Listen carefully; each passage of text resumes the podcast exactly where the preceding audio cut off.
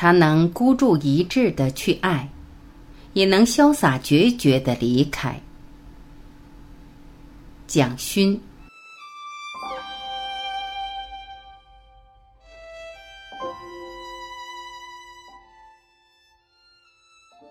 唯一自主的女性，柳湘莲就像武侠小说里的人，到处求仙访道，平踪浪迹。可是尤三姐认定了他，不是他愿意的，他就不要，他绝不妥协。尤三姐的情感很像东方的梁山伯、祝英台，或者是西方的罗密欧、朱丽叶，这种情感基本上是悲剧性的。因为它太绝对了，没有任何妥协跟让步的可能。贾琏跟柳湘莲讲要把小姨嫁给他，柳湘莲有一点朋友之意，觉得一个朋友这么关心他的婚事，他就接受了。可是注意一下，他对尤三姐没有印象，也不知道是何许人，就答应了，取出了他家传的鸳鸯剑作为定礼。那把剑太珍贵，是他的传家之宝。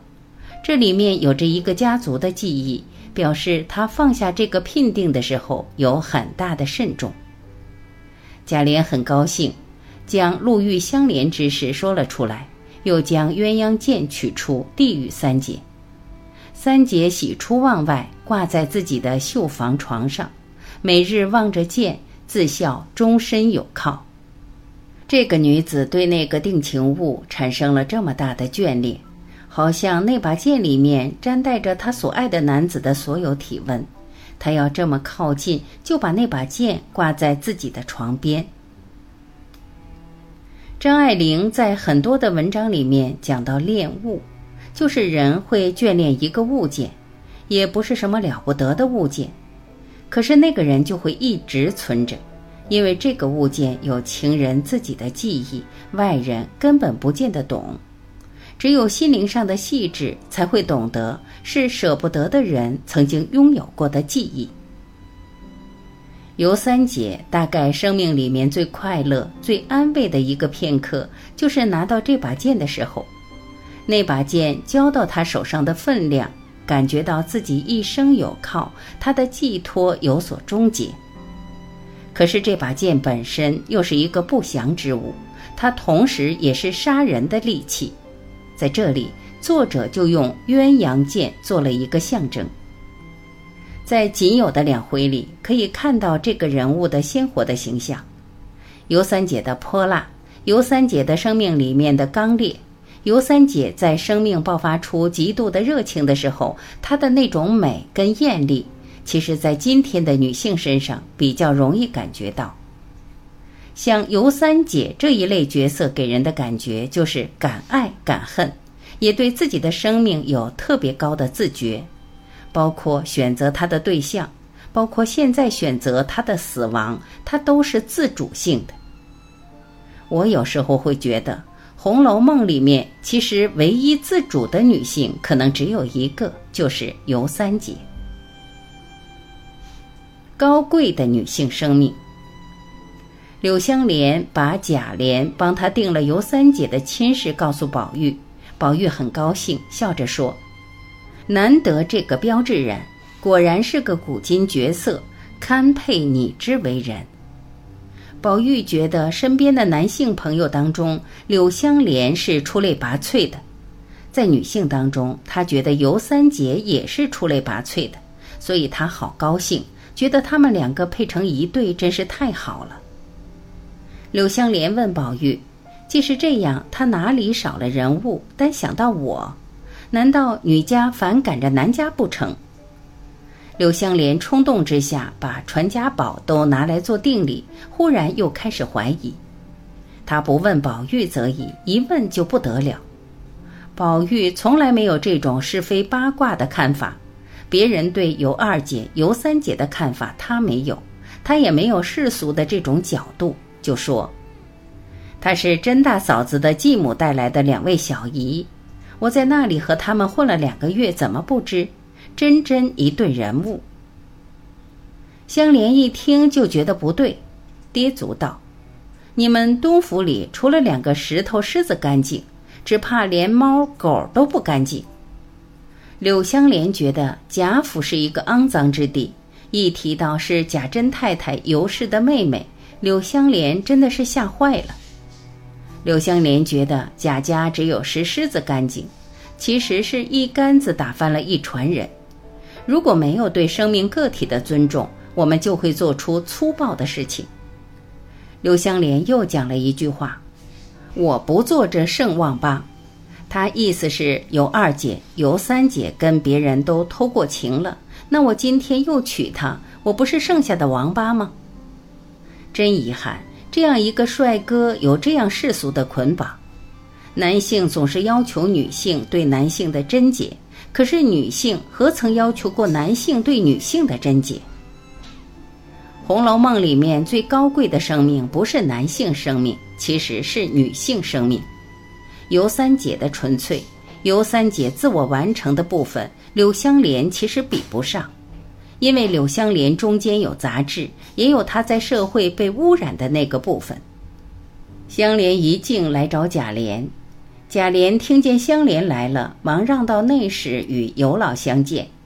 香莲只作揖，称老伯母，自称晚生。敏感的读者立刻就知道事情已经有了变故。这个时候，听到这些对话的是尤三姐，她在里面看到帐子上挂着每天在看的剑，听到外面这个男子已经改变了主意，她大概知道自己的生命已经到了最后要画句号的时候。真正的深情是自我完成。香莲道：“谁知家姑母于四月间定了地父。”若系金帛之物，弟不敢索取；但此剑系祖父所遗，请仍赐回为幸。这当然是推脱之词。尤三姐冰雪聪明，完全知道怎么一回事。贾琏听了便不自在，说：“岂有婚姻之事出入随意？”柳香莲便笑着说：“此事断不敢从命。”柳香莲自视甚高，受到太多外面是是非非八卦的影响，她已经觉得绝对不能跟这个女孩子在一起了。那尤三姐在房听见，好容易等了他来，惊呼反悔，便知他在贾府中得了消息，自然是嫌自己淫奔无耻之流，不屑为妻。如果生命在一个不可为的状况里，不如自己做最干净的了结。他觉得，如果让柳香莲在那边扯来扯去要退亲，越讲越难听。生命干嘛要这么难堪？好像求别人一定要娶她。尤三姐不是这样的个性，生命要就要，不要就拉倒。尤三姐很明白，不会有转机了。与其面对生命里一个更大的侮辱，不如自己出来画句号，宁为玉碎。所以她连忙摘下剑来。将一股慈风引在身后，出来便说：“你们不必出去在意，还你的定力。”一面泪如雨下，左手将剑并鞘送与香莲，右手回肘直往向下一横。揉碎桃花红满地，就是满地都是雪。玉山倾倒再难扶。身体倒下去，像玉山倒下去以后再也扶不起来了。芳龄慧性，渺渺冥冥。大概所有的读者阅读到这一段的时候，有很多眼倦而叹的部分。尤三姐生命里面不让步的那种干净利落，会让我们觉得动情。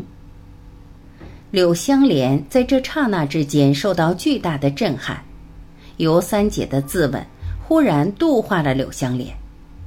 其实这个人就是他等了好几世的人，可是偏偏又擦肩而过。生命里面你最想要的东西，也许就是跟你无缘。香莲气道：“我并不知道是刚烈贤妻，可敬。刚才不肯叫丈母娘，不肯称小婿，现在死掉了。他说刚烈贤妻。”所以男性真的蛮麻烦的，往往领悟到刚烈贤妻的时候，都已经不可挽回了。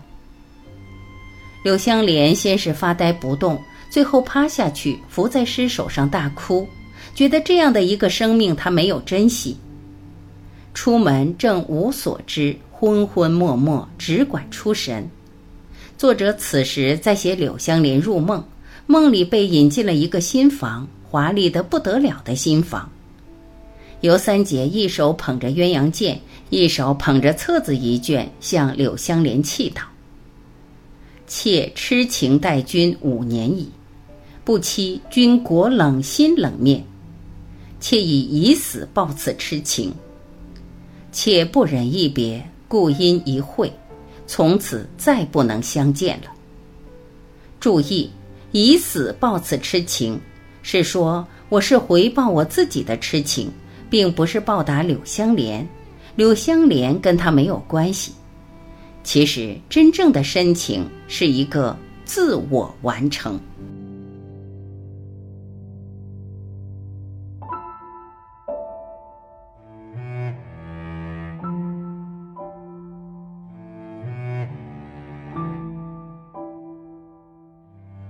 感谢聆听，我是晚琪，今天我们就分享到这里，明天再会。